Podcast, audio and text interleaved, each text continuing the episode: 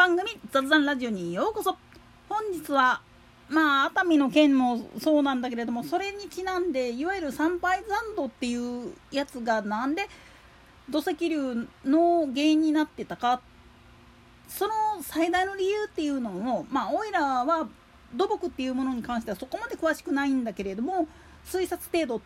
にちょっと考えていこうかと。なんでやねん。もっと言ってしまうとこれ農家目線で言っちゃうと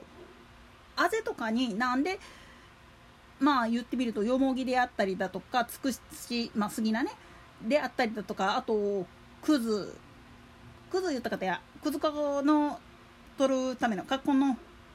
やつね。それからまあ竹であったり笹であったりわらびであったりそういうのを植えてる理由っていうのはこれのり面あるいはあぜの地盤補強と保水力を高めるためっていうのが一番主眼にあるんです。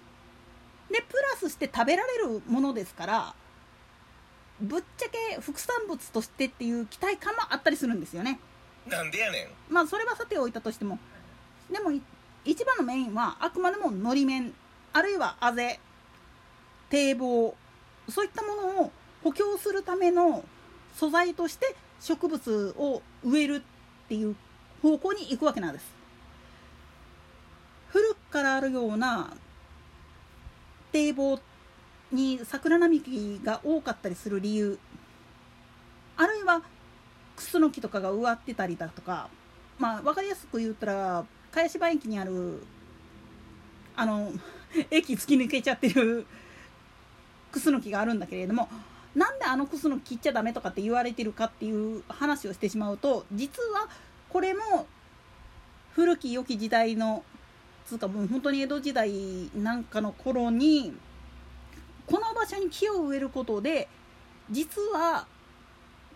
河川の氾濫から身を守るために作られたものという意味合いがあったんですよね。つまり昔の人は植物の根っこがまあ言ってみれば地中上に入れる網の代わりとして補強網として使うもう土壌流出を防ぐためのシステムとして植えておいたらいいやっていう形でやってるんですよね。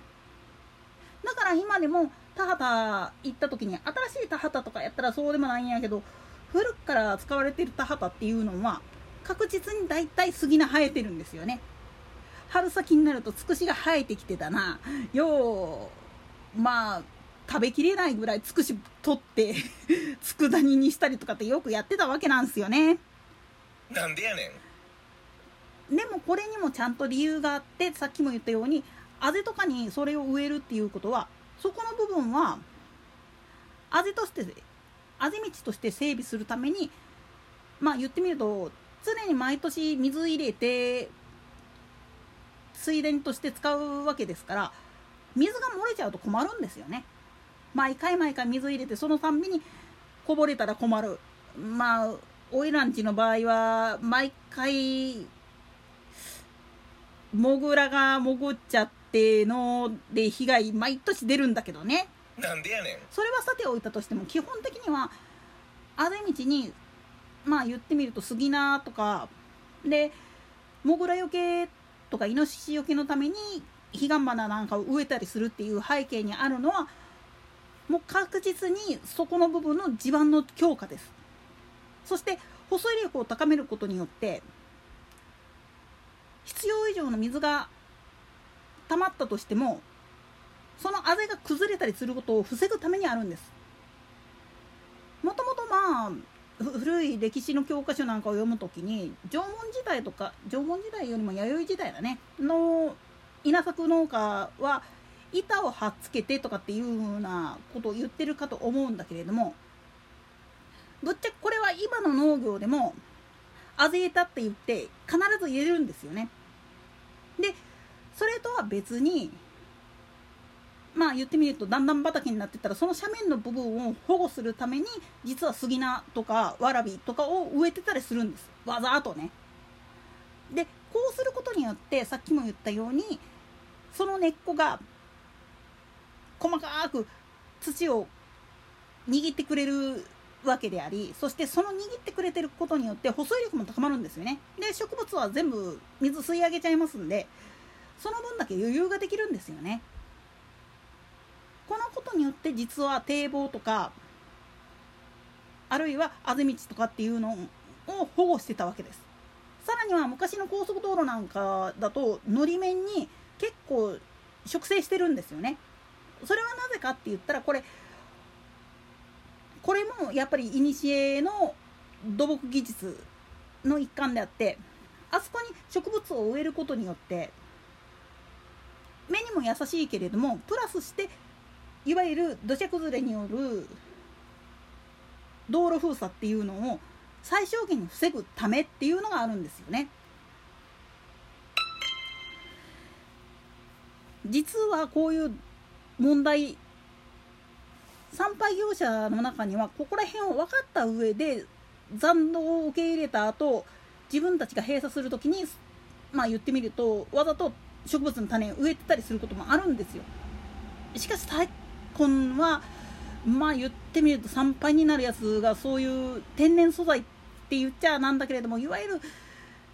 山土とかそういうのでなくってコンクリとかやったりするもんやからなかなか難しくってやってない。それが巡り巡って今こういうふうなことになってるんじゃないかっていうふうに推察することもできるんです。ただね造成した土地にメガソーラーやっててだな。それが原因でなってる可能性もなきにしもあらずやから正直参拝業者ばっか叩くのもどうかなとは思うんですよね。ただし参拝業者の困ったことあるいはいわゆる採掘土とかをね建設用の土とかを取っている業者さんの中には地図が読めない人がいる可能性もあるんですよね。なんでやねん。過去にねあったんですよ。京都の船山。やったっけ、えー、船形山やったっけな？なんかの裏手が削れてたりとかあとまあ大阪で言ったら石川の上流に参拝スペース作っちゃって「てんてんてん」とかそういうのがあったんですよね。過去に。だから中にはねその地形が読めないドアホがいるんじゃないかなと思うんです。そこの辺もひっくるめてね赤羽交通あの高校大臣に対してはチェックよろしくって言いたいところですね。といったところで今回はここまで。それでは次回の更新まで。ごきげんよう。